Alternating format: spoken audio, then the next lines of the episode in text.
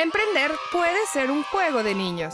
Si tan solo aprendiéramos de los errores de otros. Bienvenido al podcast diseñado para emprendedores, autoempleados, godines y hasta ninis. En búsqueda de empezar a emprender. Un contenido creado para profesionales de todas las edades, pero más específicamente, adultos. Esto es Emprendedurismo. Emprendedurismo. Para adultos. Con Jerry Medrano.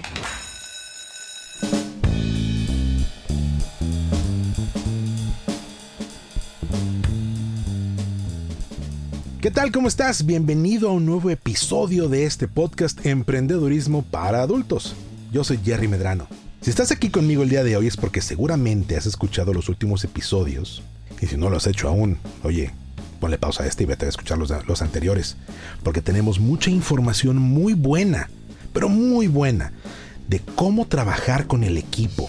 Todos estos episodios los hemos dedicado al trabajo en equipo, cómo ser un mejor líder, cómo dar retroalimentación, cómo impacta el reconocimiento, pero sobre todo el papel de la mejora continua en todo el proceso de trabajar con el equipo y cómo la mejora continua te lleva a que el equipo logre sus resultados de efectividad que tú necesitas para que el proyecto sea exitoso. Pero ahora vamos a hablar acerca de el peor escenario posible. Uh, el peor escenario posible que podemos enfrentar cuando estamos aplicando el proceso de mejora continua, de retroalimentación y de reconocimiento. Oye, ¿qué pasa? ¿Qué pasa? Porque ya la regué, ya la, ya la cajeteé completa. Ahora, ¿qué hago? Pero desde el punto de vista del líder. Hemos estado platicando de que, bueno, ¿cómo ¿Cómo trabajo yo con mi equipo? ¿Cómo le digo a alguien que trabaja conmigo que la está regando? ¿Cómo le doy retroalimentación? Eh, ¿Cómo brindo reconocimiento que es súper importante para todos nosotros? ¿Sí? Pero yo como líder, yo, chin, ya la regué. ¿Qué hago? Yo como jefe, ¿qué hago? Platicábamos en el primer episodio de esta eh, temporada del podcast que parte de ser un buen jefe es poder reconocer cuando tú te equivocas. Que es algo que un mal jefe nunca hace. Reconocer cuando la riega. Y te voy a decir algo.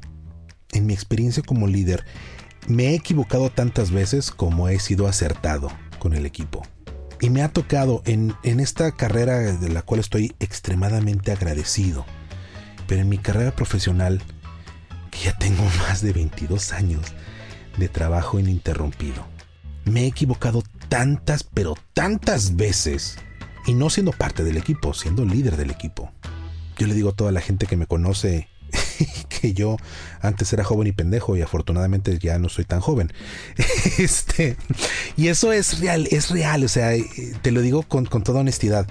Al día de hoy, con la gran ventaja de la experiencia que tengo y los años que tengo encima, la sigo regando, me sigo equivocando. Creo que lo que ha cambiado para mí y lo que yo quiero que tú te lleves el día de hoy como reflexión es lo siguiente. El líder no es eficiente, efectivo o grande porque no se equivoque. Al contrario, el líder es grande, el líder es eficiente, el líder es efectivo, porque se equivoca y sabe qué hacer cuando se equivocó. Y en este tema solamente te puedo hablar de mi experiencia, ¿eh? Y seguramente tú también tienes experiencias habiéndote equivocado o te ha tocado ver jefes que se han equivocado.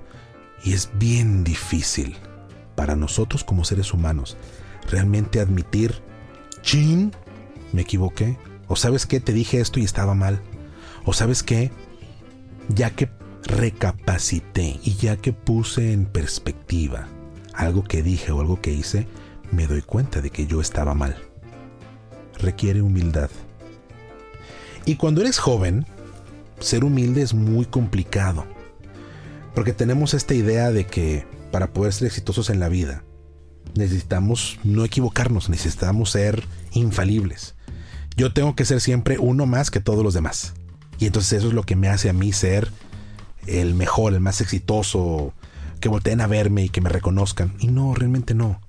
Con 41 años encima yo te puedo decir que los líderes a quienes más les he aprendido en mi, carrera profesional son aquellos que cuando se han equivocado lo han aceptado. Y esto es un tema complicado, es un tema difícil. Oye, me equivoqué. Nada más digo sí que la regué. Sí, sí, yo, yo, yo la, yo la cagué, yo, fui yo. No. tenemos que reflexionar en nuestro papel de líderes. Obviamente si te equivocas hay que reconocerlo, hay que reconocerlo de manera enfática, inmediata y consistente, sin darle vueltas a las cosas. Pero cuando eres líder de un proyecto, cuando eres líder de una empresa, cuando tienes un rol de liderazgo en cualquier cosa que es lo que tú hagas, la forma en que reconoces tus errores tiene un impacto importante y profundo en el resto del equipo. Porque equivocarte, el que tú te equivoques como líder, le permite al resto del equipo darse cuenta de que está bien equivocarse, que no pasa nada. No somos máquinas, no somos infalibles. ¿Sí? Pero además, brinda el tono de la confianza y la comunicación que quieres tener con tu equipo. La forma en que aceptas cuando te equivocas y cómo te equivocas. Suena misticismo, ¿no? Pero no lo es. Mira, te lo explico. Cuando yo me he tenido que retractar por algo, me he, tenido, me he equivocado y he tenido que aceptar que me equivoco, usualmente lo hago en frente de las personas a las cuales impacté con la decisión o con lo que dije. ¿Ok? Junto al equipo les digo, ¿saben qué equipo? Eh, dije esto, pedí esto, regañé a alguien por esto tal vez. Y estaba mal. Y estaba mal por estas razones. Esta es la razón por la cual yo estaba mal. Reconozco que yo me equivoqué, reconozco que lo que dije estaba mal hecho. Entonces, primero que nada, les ofrezco a ustedes una disculpa y les agradezco por la oportunidad de aprender algo nuevo. Ahí es donde tú marcas la diferencia y aquí es donde tú das el impacto real como líder a tu equipo. Oye, está bien equivocarse.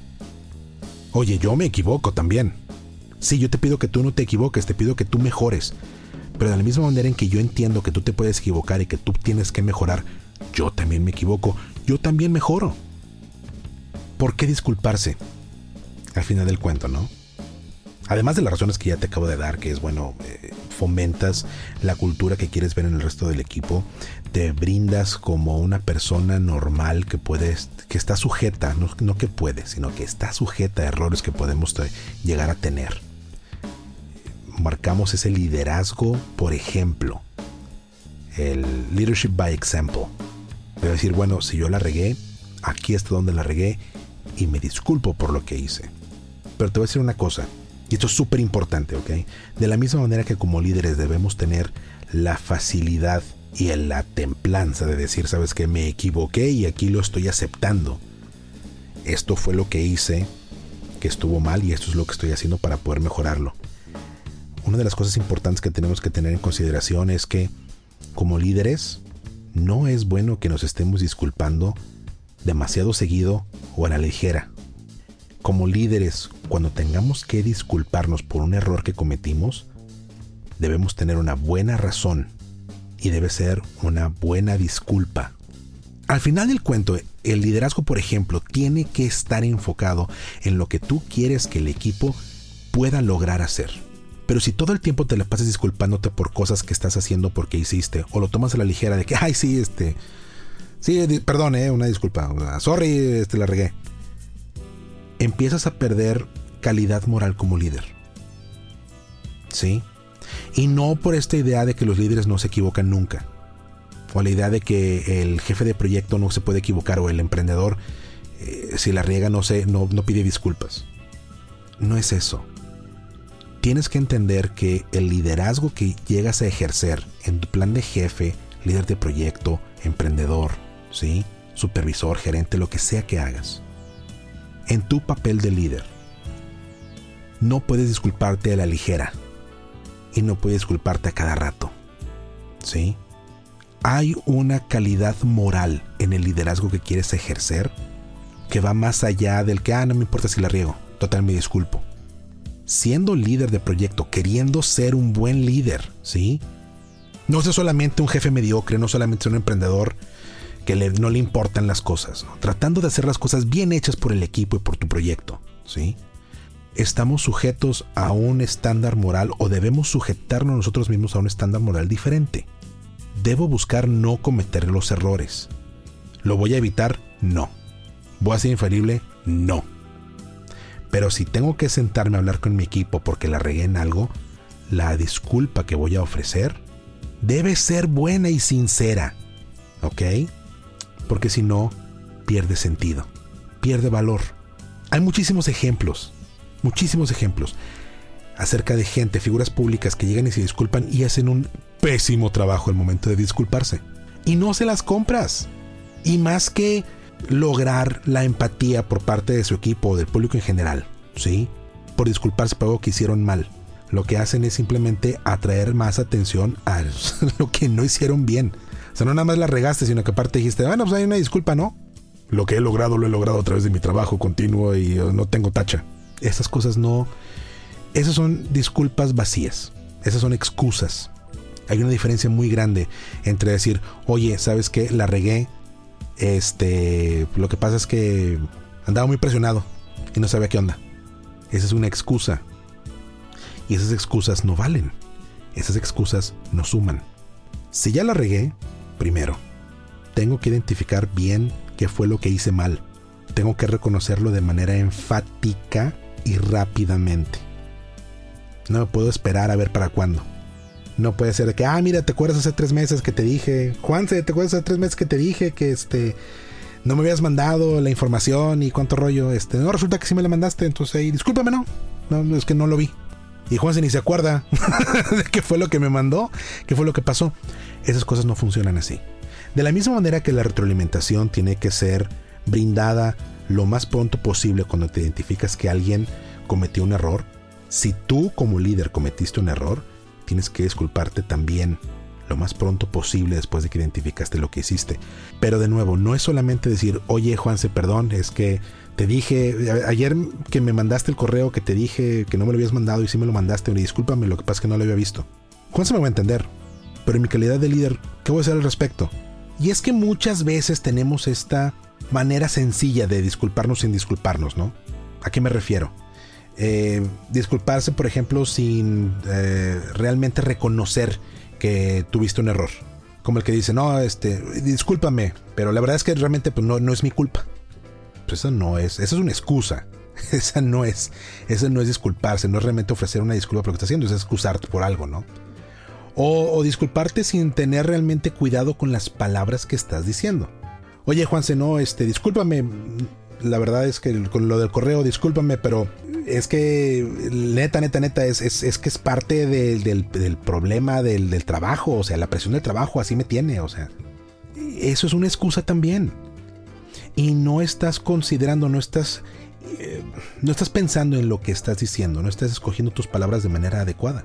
O peor, ¿no? Cuando se vuelve algo impersonal. ¿Te, ¿te acuerdas lo del correo? Sí. ¿Me disculpas? ¿Qué es eso? Y sin embargo, estas son, estas son cosas que hacemos como seres humanos muy comúnmente, donde sabemos que nos tenemos que disculpar, pero nos cuesta, el ego se interpone. Nuestra propia necesidad de protegernos y de no querer aceptar cuando cometemos un error. Disculparse rápida y enfáticamente después de cometer el error. Ser específico en qué fue lo que hice mal y poder ofrecer una semblanza de lo que yo como líder voy a hacer personalmente para que ese error no vuelva a suceder, para que no vuelva yo a cometer el mismo error. Estas son cosas extremadamente importantes y muy valiosas para ti y para mí en nuestro papel de líderes, para brindarle un buen ejemplo a la gente con la que estamos trabajando. Yo sé que este es un tema muy, muy complicado. Para mí es difícil, todavía después de tanto tiempo, para mí es difícil poder aceptar cuando, cuando las cosas las hago mal, cuando las cosas no me salen bien o cuando cometo un error. Sin embargo, es una buena virtud de un líder poder tener esa introspección y decir, ¿sabes qué? Sí se lo hice mal. Sí, sí me equivoqué. Y eso es lo que voy a hacer para cambiarlo. Y esto es lo que voy a hacer para que no vuelva a suceder.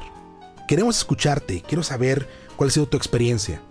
¿A ti en tu papel de líder te ha tocado disculparte? ¿Te ha tocado escuchar disculpas de gente, jefes con los que has trabajado, líderes con los que has trabajado? Cuéntanos tus experiencias, cuéntanos tus opiniones. Queremos saber qué es lo que te ha pasado a ti y juntos poder identificar cuál es la mejor manera de comunicarte con tu equipo y aceptar responsabilidad personal cuando cometes un error. Mira, recuerda que al final del cuento, emprender puede ser tan fácil como un juego de niños, pero para que sea así, hay que hacer la tarea. Y la tarea de este episodio es muy sencilla. Recuerda cuando hayas cometido algún error como líder o como jefe de un proyecto, o recuerda cuando alguna persona con la que has trabajado que haya sido tu jefe o tu líder se ha equivocado. ¿Cómo lo afrontaste? ¿Te disculpaste? ¿Fue una disculpa honesta y sincera o te inventaste alguna excusa?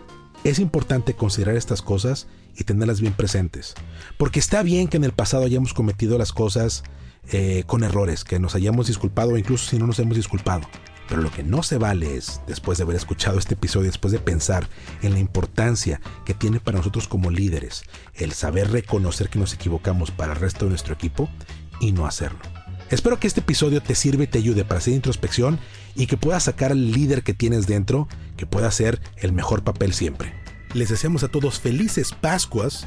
El podcast va a tomar un par de semanas para poder descansar, reenfocar y regresar con nuevos capítulos, más temas y nuevos invitados en esta tercera temporada de Emprendedurismo para Adultos. Yo soy Jerry Medrano y nos escuchamos en el próximo episodio. Llegó el momento de poner en práctica todo lo que aprendiste en este episodio de emprendedurismo, para adultos. Síguenos en Facebook e Instagram como arroba emprendedurismo MX y en nuestro canal de YouTube, una iniciativa de Jerry Medrano. Nos escuchamos en el próximo episodio. Ahora, haz la tarea.